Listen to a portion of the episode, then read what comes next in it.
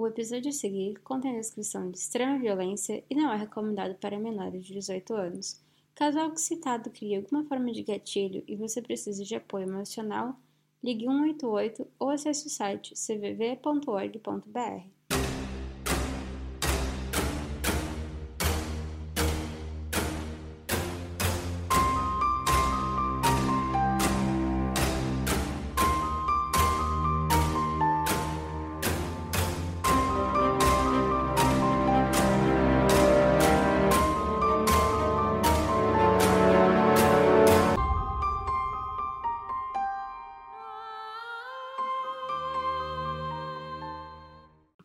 Olá, criminólicas! Como que vocês estão? Como vocês passaram esses dias?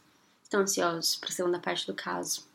Porque olha, já vou avisar que a tendência é só abaixo. Se vocês passarem nervoso na primeira parte, segure a emoção porque vai piorar um pouco nessa segunda parte. Antes de começar o caso de hoje, eu quero dar uns recadinhos. Primeiro, eu quero agradecer muito, muito, muito todo mundo que me mandou mensagem de aniversário. Foi muito, muito bom. Eu amei todas as mensagens que vocês me mandaram. Todo mundo que parou um tempinho e foi lá e me mandou mensagem. Agradeço demais vocês e. Ai, vocês são uns lindos, gente. Não consigo lidar com todo esse amor. Agora, a segunda coisa, eu quero é, avisar que quem ainda não segue o podcast no Instagram, corre lá, arroba podcriminolic porque eu sempre tô postando tudo lá, tudo certinho, o que, que vai ter, o que, que não vai ter, o que, que vai acontecer, o que, que não vai. Vocês viram que a gente vai ter um episódio especial com participação das meninas, podcast Composição de um Crime. Tô muito ansiosa, não vejo a hora de gravar, que acho que vai ser bem legal, vocês vão gostar bastante. A terceira coisa, que na verdade tem a ver com, a, com essa segunda coisa, que é a participação das meninas, eu já divulguei é, a programação de Natal do podcast, então vai estar tá muito bom, muito, muito, muito bom. Espero que vocês gostem, que eu tô montando tudo com muito carinho. Então a gente vai ter minisódios, que vão ser os episódios pequenininhos, de mais ou menos 20 minutos. Não tem muito detalhe, não é, mas eu conto o caso, mas não é tão detalhado. Tipo, fulano estava usando uma calça verde, uma blusa azul e um boné amarelo. Não vai ter tantos detalhes, mas provavelmente colocar os casos que eu não tenho tanto é, tanta informação sobre, porque existem alguns casos que são limitados de, de informação na pesquisa, que tipo, não existe muita coisa, é, muito material de pesquisa, e eu sempre meio que deixo de lado, porque eu procuro trazer episódios maiores para vocês, então eu vou aproveitar e colocar esses casos, que não deixa de ser um caso, na verdade, tem que ser contado. Vai ter participação das meninas, como eu disse, no especial de Natal, das meninas do, do podcast Composição de um Crime. Inclusive, um beijo pra Daiane e pra Laura, que elas são mais lindas. Também vai ter episódios de top 10 de True Crime, então eu vou fazer um ranking de 10 hotéis que aconteceram crime, top 10 é, cenas de crime que é, são assombradas, top 10 piores serial killers é, desse tipo. Também em dezembro eu não vou divulgar os episódios como eu fiz em novembro, então vai ser tudo surpresa. Vocês vão saber no dia, na hora.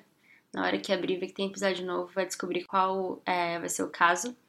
E hum, eu tô planejando colocar mais ou menos de dois a três episódios por semana, porque eu quero fazer o caso normal, mais é, o ranking do top 10 ou é, o minisódio, algo do tipo assim, mas vai ter bastante episódio por semana, então segura emoção porque vai tá bom. Eu também quero avisar que o episódio da semana que vem, eu tinha colocado no cronograma lá no Instagram que eu iria fazer o caso do Paul, mas eu resolvi mudar. Eu vou continuar fazendo o caso dela ainda, provavelmente vou fazer em dezembro.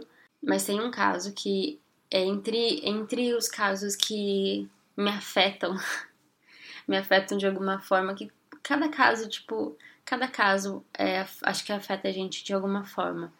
Não necessariamente afeta, mas mexe com a gente de alguma forma.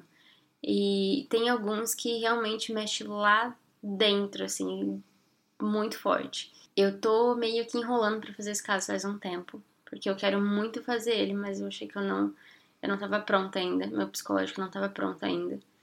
Mas eu sinto que eu eu acho que é a hora certa de fazer ele, então eu quero fazer ele pra semana que vem porque por mais triste que seja, ele dá um pouco de esperança no final. E eu acho que é bom a gente passar o Natal, essa época de, é, de festa e, e, Ano Novo, e vai ser bom a gente começar o ano com um pinguim de esperança, por mais triste que ele seja. E eu acho que é a hora certa de eu fazer ele. Provavelmente eu vou chorar durante. Já tô avisando. Eu já tô avisando que provavelmente vou chorar durante. Então vocês não me julguem, tá bom? Vocês, vocês me, me, me deixem que. Enfim, vocês, vocês vão ver o que vai acontecer no caso. Não tem criança nesse caso, então já vou avisando agora. Mas é um caso bem. Sabe dor de costela quebrada? Quem já quebrou a costela sabe do que eu tô falando. Eu não sei, porque eu nunca quebrei a minha, mas deve doer muito. E é mais ou menos a dor que dá nesse caso. Mas então, depois de todos os recados, vamos começar o caso de hoje.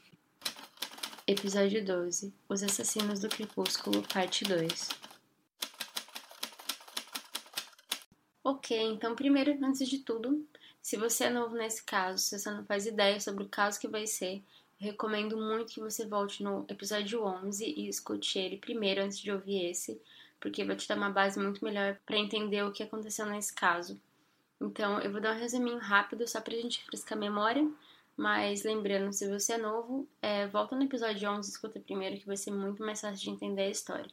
Então, basicamente, a Kim, de 14 anos, e o Lucas, de 14 anos, eles se conheceram na escola, eles tinham problema de comportamento, odiavam todo mundo, meu Deus, ninguém me entende.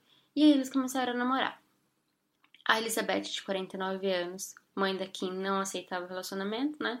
Até porque, meu Deus, que casal lixo. Ela fazia de tudo para ela tentar afastar os dois, é, porque o comportamento da Kim começou a piorar ainda mais do que já era. O Lucas era muito arrogante, muito grosso, babaca, uma merdinha que se achava o fodão do pedaço. Então, por causa disso, eles decidiram matar a mãe da Kim.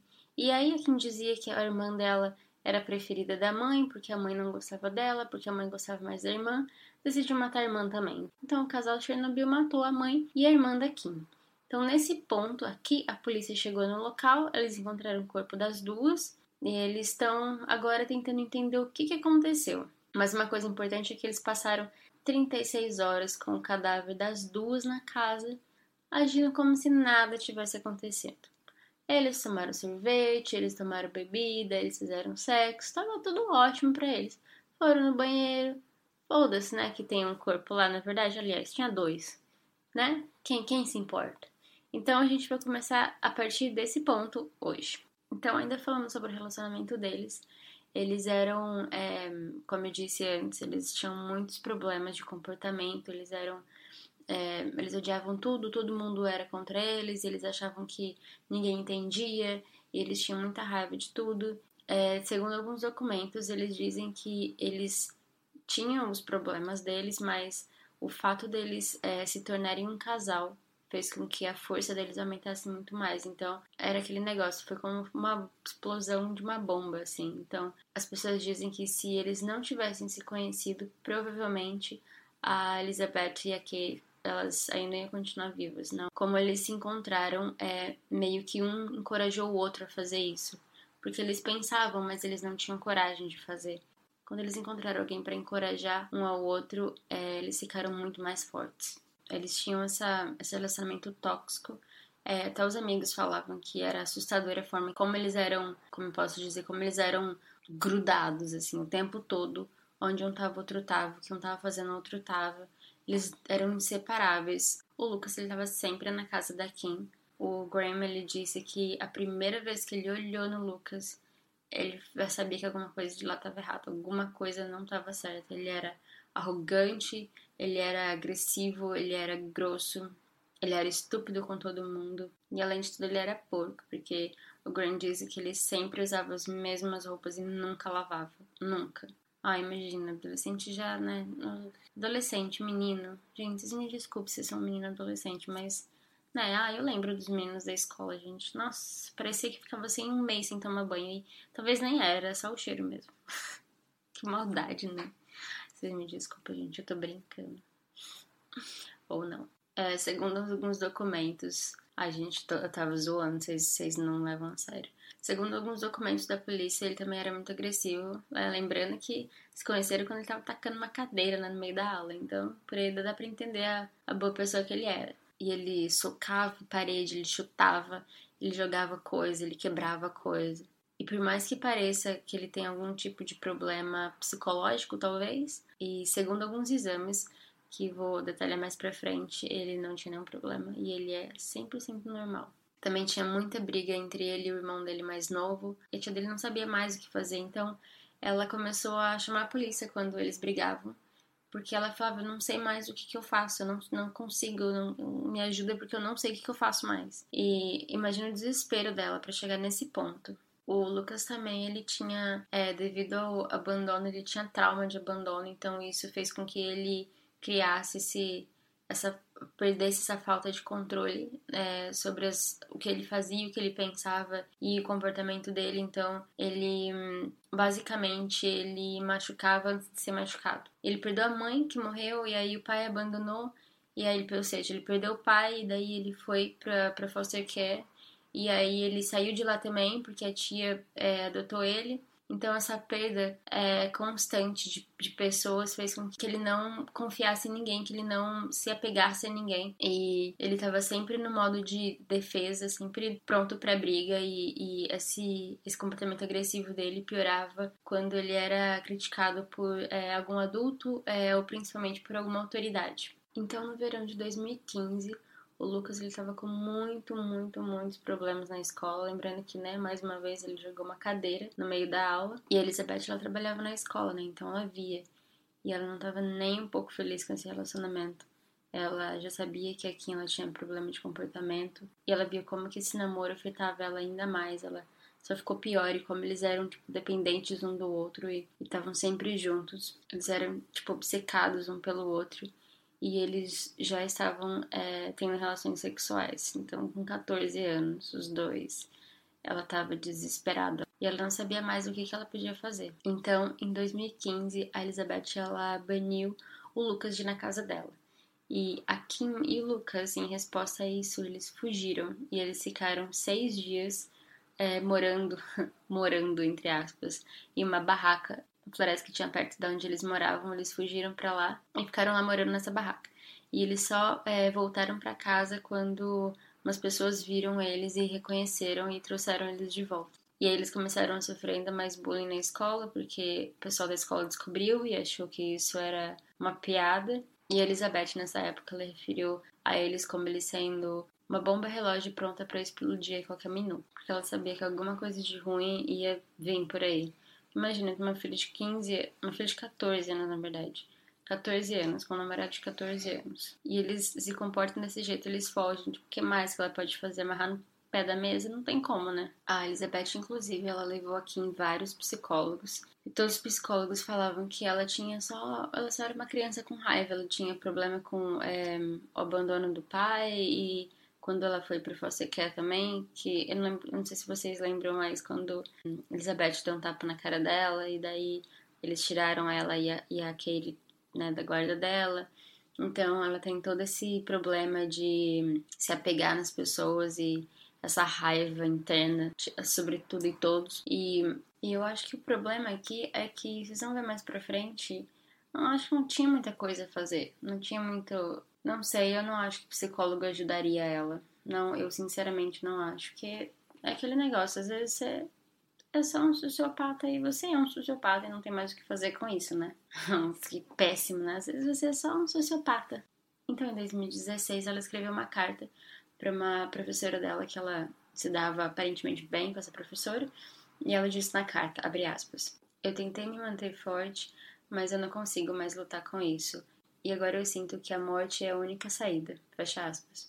A professora então ela fez a coisa certa e ela procurou ajuda e ela encaminhou aqui então para um centro de é, apoio emocional para jovens, assim, como se fosse um centro com psicólogos, enfim. E eles analisaram ela e disseram que ela estava 100% boa, 100% normal, problema nenhum, e liberaram ela. Então, em março de 2016, o Lucas ele foi expulso daquela escola e eles mudaram ele de escola para uma que era uma hora e meia de distância daquela que ele já ia antes. Então, por causa disso, eles não conseguiam se ver mais durante o dia na escola e, obviamente, a Kim ficou depressiva. É, eles não conseguiam se ver durante o dia, eles é, só podiam se ver durante a noite. E o Lucas não tinha autorização de ir na casa da Kim, então toda essa situação e aí ele ficou triste, ela ficou triste, meu Deus, o que a gente vai fazer agora? Quem que a gente vai brigar agora para ficar junto? e a Kim ela tentou se suicidar tomando pílulas. E aí ela ficou internada e quando ela saiu do hospital de novo, todo mundo tentando separar eles, é, pensando o que, que eles poderiam fazer para né, lidar com essa situação. Em 3 de abril de 2016, ela postou uma foto. Eu, inclusive, eu postei o print dessa conversa no Instagram. Basicamente é um post no Facebook e ela tá hum, séria, sem sorrir, sem nada, com óculos, uma foto preta e branca. Então Elizabeth comenta: Aonde está seu lindo sorriso? E a Kim responde: Desapareceu. E aí a Elizabeth ela responde de novo: Por que, querida? E a Kim responde: Eu não sei. E coloca um monte de emoji de ursinho de sorriso, de sorriso de cabeça para baixo, de cookie, de um ursinho panda. E então Elizabeth responde: Eu acho que está embaixo da sua cama. Hahaha. E a Kim ela responde com um desenho bem bonitinho de um cachorrinho dormindo em cima de uma cama. E a Elizabeth ela responde com outra imagem também de um cachorrinho. E isso foi dias antes do assassinato. Foi tipo assim, dias. Não deu uma semana, foi dias. Imagina o sangue frio dessa menina. Nossa, que escrota. E por causa dessa conversa, dá para perceber que a mãe dela tá tentando. A mãe dela não, não trata ela mal, como ela sempre diz. Não é também esse, meu Deus, minha mãe não me ama, ela me ignora a mãe dela tá tentando se aproximar da, da forma que ela consegue. Mas, de novo, às vezes você é só um sociopata, né? E não tem mais o que fazer em relação a isso. Então, dia 11 de abril, a Kim ela foi para casa do Lucas e ela dormiu lá, mesmo a mãe dela dizendo que não era para ela fazer isso. Então, quando ela voltou para casa no, no outro dia, ela descobriu que a mãe dela tinha limpado todo o quarto dela, colocado todas as coisas dela em saco de lixo. A Kim e a Keira, elas dividiam o quarto. Então, a mãe dela colocou todas as coisas dela num saco de lixo e deixou no canto e deu o quarto pra irmã dela. E aí vocês imaginam, né? Ficou putaça da cara. Então, segundo alguns documentos, nas semanas do crime, eles se trancaram dentro do quarto do Lucas e eles tiveram que voltar para casa da Kim para buscar o anticoncepcional dela. Então eles saíram escondidos pela janela porque eles não queriam contato com ninguém, eles estavam lá, tipo assim, excluídos do, da casa de todo mundo. Eles saíram pela janela e foram até a casa dela. Então, é, o Lucas ele voltou para casa dele no meio do caminho e a Kim ela foi para casa dela e foi quando ela descobriu que o quarto dela tinha sido limpo pela mãe. E quando o Lucas voltou para casa dele também, é, o quarto dele também tinha sido limpo. A tia dele limpou tudo, colocou tudo dentro de é, sacos plásticos, porque provavelmente elas conversaram, as duas famílias conversaram e eles queriam de alguma forma tomar alguma atitude para fazer eles acordarem, sabe? Porque eles, é, como eu disse na primeira vez, eles é, acharam que tava todo mundo contra eles, não sei o que, daí pegaram todas as coisas e fugiram pra floresta. E aí eles quiseram mostrar que já que é assim, então eles podiam ir. Pra talvez usar a psicologia reversa pra ver se alguma coisa melhorava. E além disso tudo, eles também estavam já assim desesperados, sem saber mais o que fazer. Porque imagina a situação. É, o desespero de tentar fazer alguma coisa e, e não tem o que fazer mais, não, pelo jeito que eles se comportavam, pela forma que eles agiam, não tinha mais o que fazer para a tia dele até chamar a polícia para separar ele brigando com o irmão. E esse foi o momento que eles decidiram matar a Elizabeth. É, eles não quiseram matar a tia do Lucas também, porque a Elizabeth ela era mais ativa, é, tentando separar os dois do que a tia dele, então eles decidiram é, matar ela. E eles iam matar a Katie porque, segundo a Kim, ela era preferida da mãe dela, então ela ia se vingar da mãe dela. Então, alguns dias após isso, é, eles começaram a planejar como que eles fariam isso. Então, eles sentaram no McDonald's e começaram a planejar como seria isso e o que eles fariam. Então, inicialmente, o que foi planejado era que o Lucas ele ia pegar quatro facas da casa da tia dele, ele ia andar mais ou menos três milhas e meia, até casa daqui em 3 milhas e meia. Deixa eu ver quanto que é 3 milhas e meia. Não, não, não. 3 milhas e meia dá mais ou menos 5 quilômetros e tarará. 5 quilômetros e meio. Então ele ia andar da casa da tia dele até a casa dela, que é mais ou menos 5 km e meio, com essas facas. Ele ia chegar na casa da tia, ah, ele ia chegar na casa dela, ele ia é, jogar uma pedra na janela, então a, a Kim ela ia deixar ele entrar pela janela, e o que eles planejaram primeiro era que o Lucas ele iria matar a Elizabeth e a Kim ela ia matar a Katie. Agora, eles tentaram fazer isso duas vezes, é, no dia 11 de abril e no dia 12 de abril. Só que nas duas vezes, quando ele chegou, a quem ela tinha dormido. Agora de novo, todo mundo escuta isso de novo. Eles planejaram matar a mãe e a irmã e ela dormiu sabendo disso. Ela, ela tava tão preocupada, tava pensando tanto, ai meu Deus, por que, que eu tô fazendo isso? Que ela dormiu. Nossa, essa escrota vive em outro planeta, não é possível, não é possível. Quem, quem em sã consciência conseguiria dormir sabendo que a mãe e a irmã estavam prestes a ser assassinadas com uma faca pelo namorado? Ai, meu Deus do céu, que bizarra. Mas é aquele negócio. Ela vive no mundo dela, vive no mundo da Kim. E ela quer tudo, tudo ela quer, e ela quer do jeito que ela quer e tem que ser feito. Ela é muito egoísta, então ela quer namorar com o Lucas, ela namora, ela quer ver ela vê, ela não importa se ela pode, se ela não pode. Ela quer isso, ela quer aquilo, ela quer que a mãe dela morre ela vai matar a mãe dela. Ela não importa as consequências, ela quer o que ela quer e é isso daí. E foda-se o resto. E como a mãe dela tá no meio dela e desse relacionamento que ela quer porque ela quer, e ela tá puta da vida, então ela fala: hum, Ah, é, é assim? Então tá bom, então eu vou resolver. 14 anos. Bom, mas então, seguindo ao caso, finalmente no dia 13 de abril, não finalmente, mas infelizmente, no dia 13 de abril eles tentam pela terceira vez e, e dessa vez eles conseguem. Então o Lucas ele pegou as quatro facas da casa da tia dele, andou 5 km e meio, chegou lá, jogou pedra na janela dela três vezes. Ela abriu a janela, ele, ele colocou um dedo para cima dando um sinal de joia, tudo ok, tudo certo. Ela deixou ele entrar, ele tirou a faca da bolsa, ela deu a faca para ela segurar. Meu Deus, que menina sangue frio.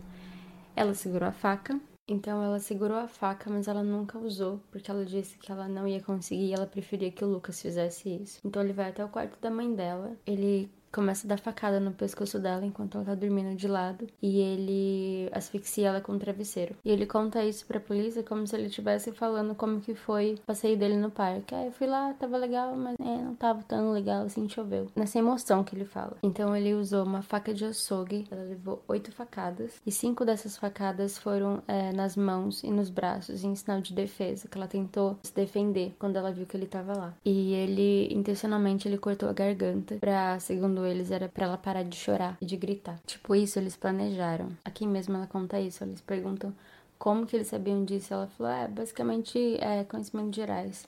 A gente sabia que se cortasse a garganta ela não ia fazer barulho. Então, quando eles perguntaram para quem, ela disse que ela ouviu o barulho e como se estivesse sufocado. Então, ela achou melhor ir e checar o Lucas, se o Lucas estava bem. Agora, tem alguém matando a sua mãe e sua irmã e ela fala: hum, Eu vou ver se ele tá bem, se tá tudo bem com ele, né? Vai que aconteceu alguma coisa com ele. Isso foi o que ela disse, abre aspas. Ele estava sobre ela, com um travesseiro em cima da cabeça dela. Eu pensei que eu tivesse ouvido ela falar, sai de cima de mim. Mas depois de 10 minutos que o Lucas colocou o peso dele sobre ela, ela estava morta. Fecha aspas. Agora ela falou 10 minutos. Essa menina é uma imbecil. Quem ouviu o episódio do Estrangulador de Boston sabe. Não demora 10 minutos para matar alguém, demora de 3 a 4. Para confundir 10 minutos com 3 minutos ou 4 minutos, olha, tá de parabéns. É bem burra. Então agora isso foi o que ela disse. Já vou avisar que é. Acho que é. Não sei, não tem nem a palavra revoltante, talvez. Ela disse, abre aspas. Então eu subi lá pra ver se tava tudo bem com ele. No que eu entrei, eu vi ela tentando tirar ele de cima dela. Então eu só conseguia ver o ombro dela e o braço. E foi quando eu vi uma mão.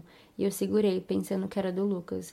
E quando eu olhei, eu vi que era a mão dela, então eu soltei e empurrei para longe, porque eu tava com nojo. Fecha aspas. Agora sua mãe tá sendo morta por esse merdinha em forma de gente. E ela tenta segurar sua mão, você solta. Você não faz. Não. Ah, eu não sei, tá tudo errado, tá tudo errado. Não tenho nem, nem o que tentar. Não, não, dá, não dá.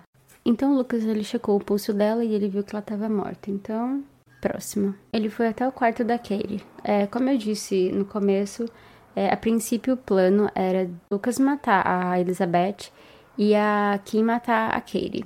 Só que na hora ela disse que ela não conseguiu. Então ela falou pro Lucas para ele fazer, então ele falou: "Tá bom. Eu faço". Então o Lucas ele disse, abre aspas: "Eu fui no quarto da Katie, que é o mesmo da Kim. Eu acho que eu dei uma facada no pescoço dela, mas eu não tenho certeza se pegou no pescoço ou se pegou no colchão. Então eu peguei o travesseiro, coloquei em cima da cabeça dela e a sufoquei. Fecha aspas. Então a Kim foi até ele e perguntou se ela tinha tentado é, lutar, tentar tirar ele de cima dela. Ele disse que não, e ela perguntou se ela estava morta, e ele disse que sim. Então depois disso, a Kim falou para ele tirar a roupa dele e pra tomar um banho porque ele tava todo sujo de sangue. Então eles foram até o banheiro, eles tomaram um banho de banheira juntos, tipo um banho romantiquinho. É, é literalmente um banho de sangue, né? Porque ela disse que ela se sujou também quando ela tava limpando o rosto dele, que tava com sangue.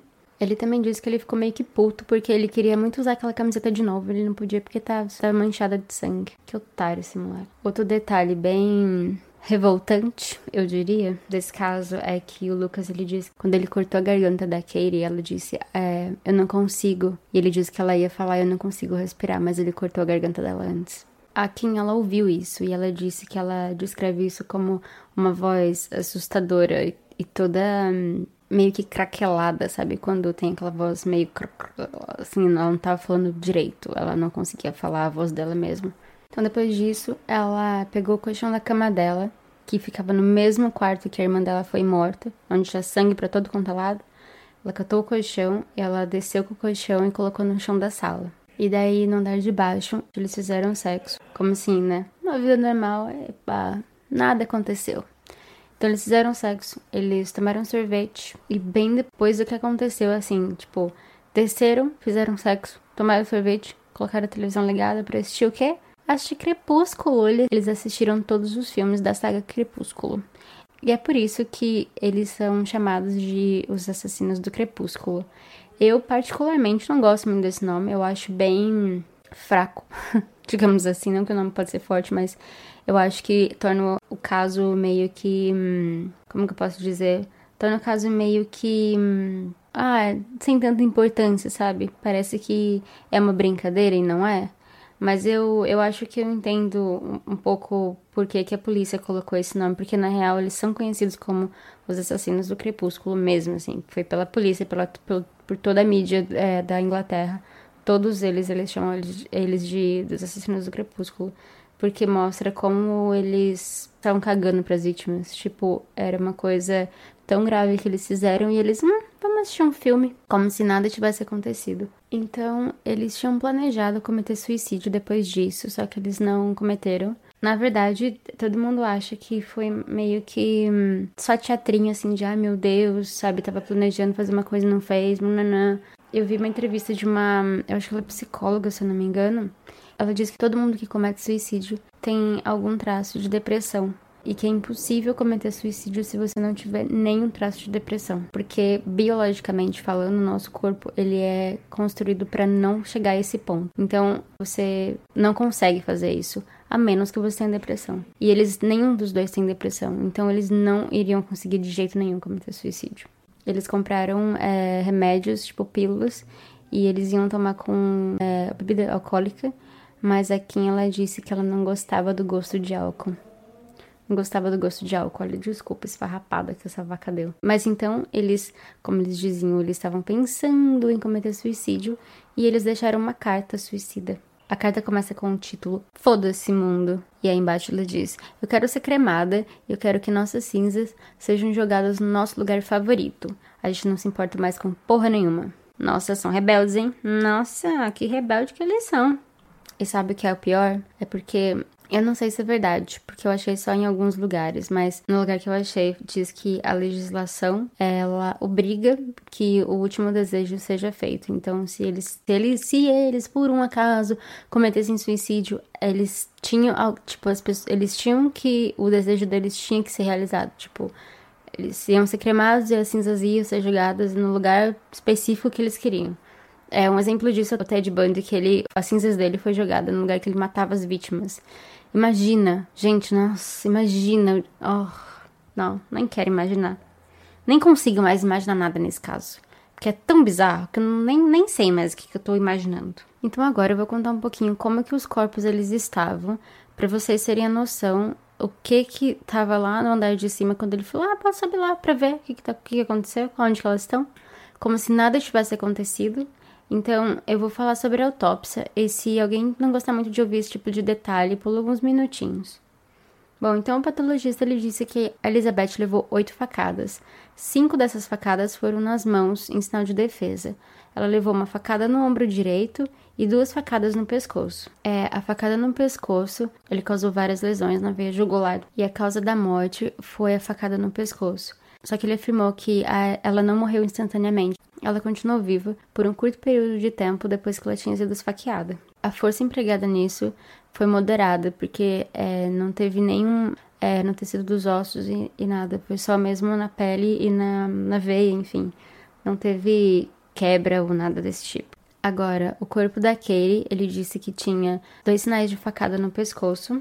É, uma dessas facadas no pescoço, ela causou uma hemorragia, mas ele disse que não foi uma hemorragia é, suficientemente grande para atrapalhar é, o fluxo sanguíneo do cérebro. O corpo dela também foi encontrado com o travesseiro ainda em cima da cabeça dela, e eles disseram que a causa da morte provavelmente foi pela hemorragia no pescoço, porque ela respirou sangue, então esse sangue foi até o pulmão. Ela também tinha uma fratura na vértebra dela, que mostra que é, houve muita força, uma força muito grande quando ele deu a facada. Então, de começo, o Lucas ele não quis falar com a polícia, ele se negou e a Kim falou: então tá bom, deixa que eu conto o que aconteceu. É, a polícia, eles, eles falam que ela tava com zero remorso, ela não tava zero emoção. Ela tava falando sobre isso como se ela estivesse falando, assim, a lista de supermercado. Pra ela, tanto faz como tanto fez. E eles perguntaram pra ela: não, não me importo, não ligo. É, ouvi rumores de quem que havia sido os assassinos, porque, como eles só tinham 14 anos, o nome não podia ser divulgado. Então demorou sete meses até o julgamento.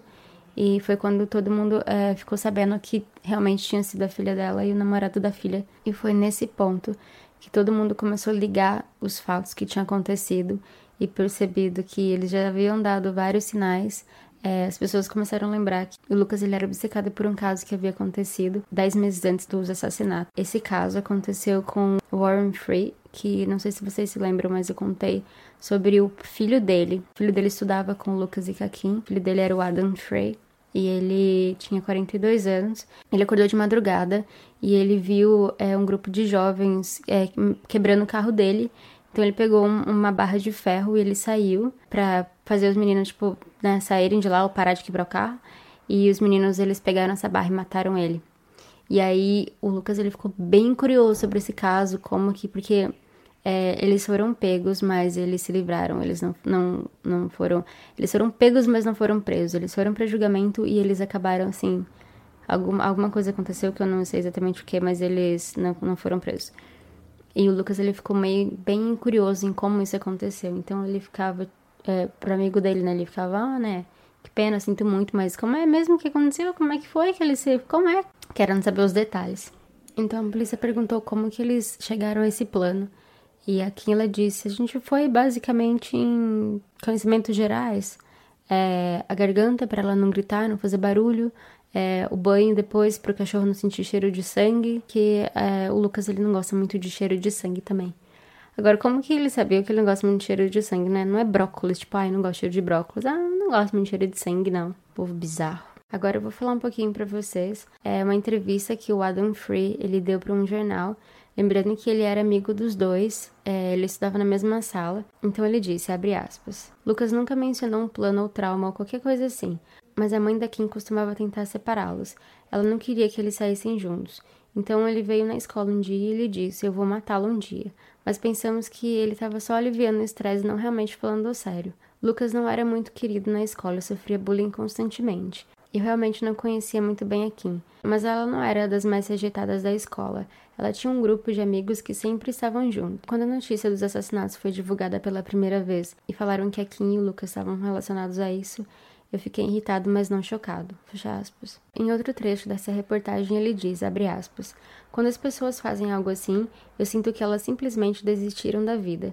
Mas não acho que qualquer um deles realmente queria fazer isso porque acho que eles estavam em um ponto que realmente não sabiam mais o que fazer. Eles tinham tantas pessoas ao redor que não queriam que eles ficassem juntos e ambos se amavam muito, então ambos vieram junto com um plano. Ambos concordaram com ele, fecha aspas. Então, após a prisão da Kim, ela falou assim abertamente sobre é, o relacionamento que ela tinha com a mãe, como ela tinha um ressentimento profundo é, sobre a irmã ser mais é, preferida do que ela, a, mãe gostar mais da irmã do, do, que dela. A discussão delas era frequente e, e lembrando que a mãe ela vivia é, comparando a Kim com o pai, então isso é, meio que aborrecia ela, segundo ela. Agora eu vou fazer uma linha do tempo para vocês, para vocês entenderem quando cada caso aconteceu. até a hora do julgamento. Então, dia 23 de maio de 2015, a Kim e Lucas eles começaram a namorar. 11 de abril de 2016, durante uma conversa no jardim nos fundos da casa da Kim, é, os dois eles concordaram de matar a mãe e a irmã. 13 de abril de 2016, eles cometeram o assassinato. Dia 14 de abril de 2016, eles foram declarados como desaparecidos pela polícia. Após a escola é, e a tia do Lucas eles irem até a polícia e dizer que eles não conseguiam mais entrar em contato com eles. Dia 15 de abril, a polícia entra na casa e descobre os corpos das vítimas lá e levam eles sob custódia. 17 de abril, os dois eles são acusados de duas acusações de homicídio. Em 6 de setembro de 2016, o Lucas e a Kim eles admitem os homicídios, mas eles se declaram inocentes dos assassinatos. Em 10 de outubro, o Lucas ele admite o assassinato. Em 11 de outubro, a Kim ela também é considerada culpada dos assassinatos. Em 10 de novembro de 2016, os dois eles são condenados à prisão perpétua com pena mínima de 20 anos.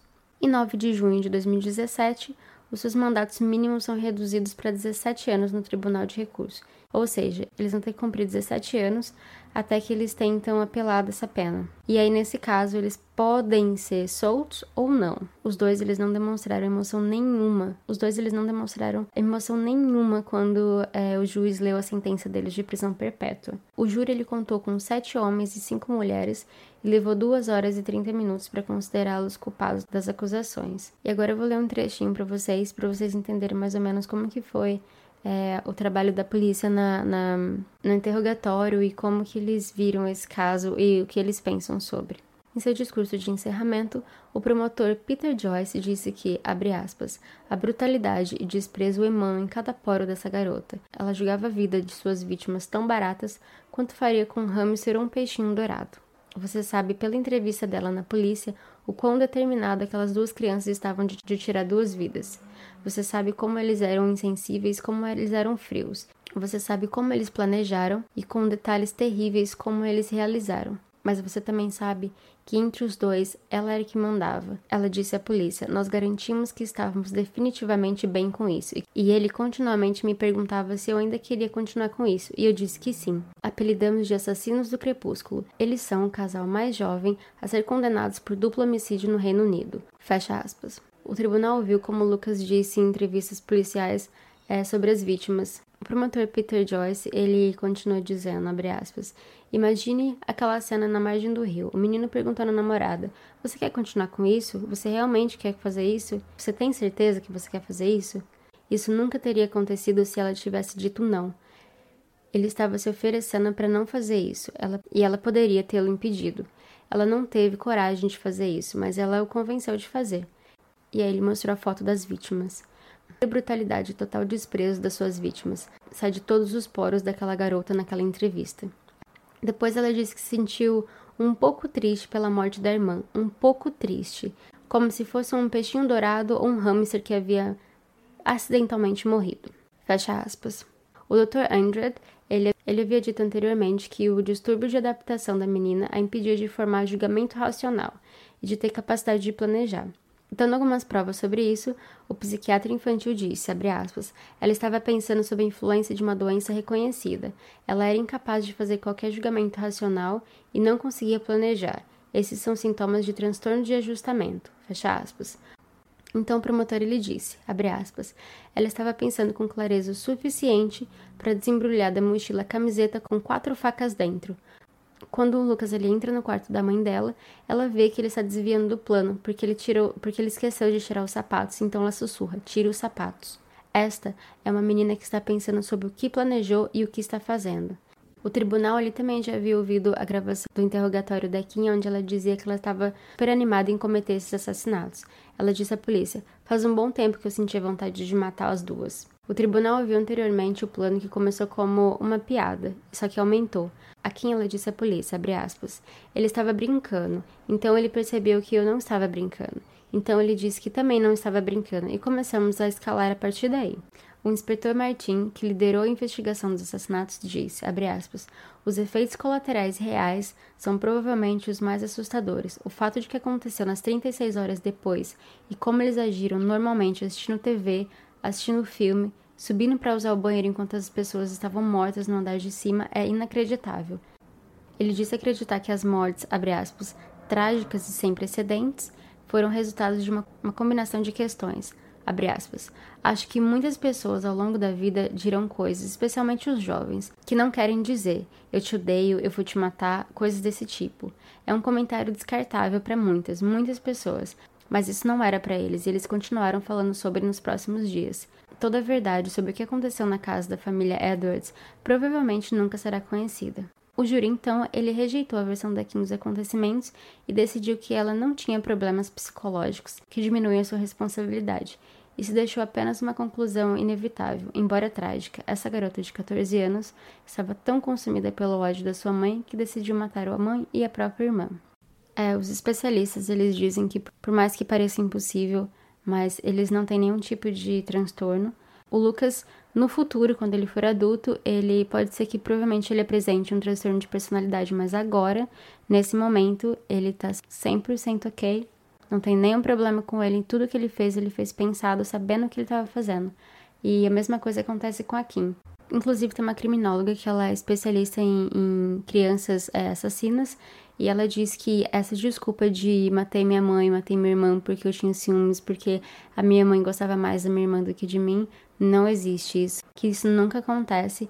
E o que aconteceu foi que a Kim, ela era muito narcisista, então ela era eu quero isso, eu quero aquilo, eu quero isso agora aqui, eu quero isso lá. Quando ela viu que alguém estava no meio dos planos dela, ela falou: "Ah, você não quer? Então tá, eu mato você". E então ela usou isso de relacionamento porque ela queria ficar com ele, mas na verdade ela nunca nem gostou dele. Porque um fato que aconteceu depois foi que depois que eles foram presos, ela cagou para ele.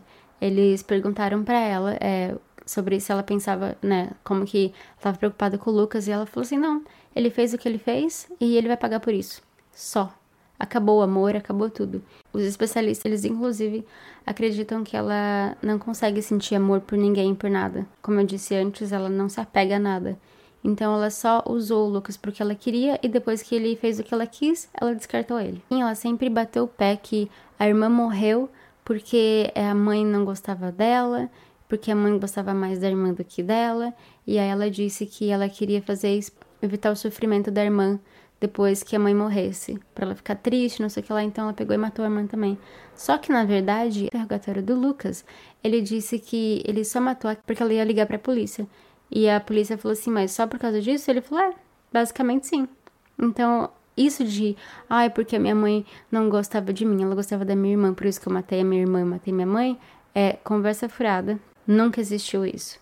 Até porque todos os familiares, todo mundo que conhecia sempre disse que a mãe dela sempre tratava as duas iguais, sempre tratava as duas do mesmo jeito. É, naquela conversa, inclusive, do Facebook, você vê que a mãe trata ela com todo carinho, que não tem, não, não, aparentemente não tem nenhum problema na relação das duas. Então, nos dias de hoje, eles continuam presos, eles vão poder apelar, e esses 17 anos de apelação eles vão ter mais ou menos 34 anos. Então, pode ser que eles sejam liberados com 34 anos. Mas eu não acho que, que eles. Eu não acho que eles serão, não. Até porque quando o juiz deu a sentença, ele disse que ele ia fazer o possível para que eles nunca saíssem da prisão. Então, esse foi o caso dos assassinos do Crepúsculo. É, eu espero muito que vocês tenham gostado. Não do crime, mas eu contando. Hoje, então, eu só quero agradecer em geral, todo mundo que está sempre curtindo, está sempre comentando. Como eu disse antes, eu tô preparando bastante coisa bem legal para vocês no mês de dezembro e espero que vocês gostem, porque eu tô fazendo com muito carinho. E eu sei que eu vou ficar bastante tempo sem dormir. Já fico normalmente, imagina fazendo três episódios, dois episódios por semana. Mas o carinho de vocês faz tudo valer a pena. Então, muito obrigada a todos vocês. Então, lembrando que podcriminole para Twitter e Instagram. Eu não fico muito no Twitter, mas eu tô sempre lá no Instagram, inclusive colocando as fotos dos casos e colocando todas as novidades lá para vocês. Então, então vai lá, segue que vale a pena. Fica sabendo sempre do que tá acontecendo. É e-mail para contato, caso, né, seja uma coisa mais formal, não é mesmo? É só mandar podcriminolic.gmail.com Me manda lá também. Não esqueçam de mandar as mensagens de Natal. É, porque eu vou começar a colocar já no primeiro episódio de dezembro, eu já vou começar a colocar as mensagens. Manda, pode ser para quem vocês quiserem, pode ser quantas mensagens vocês quiserem, para mãe, para tia, pro gato, pro cachorro, pro namorado, pro vizinho, para mim. Pode ser para quem vocês quiserem. Só manda lá que eu vou colocar. Então é isso. Vejo vocês no próximo episódio.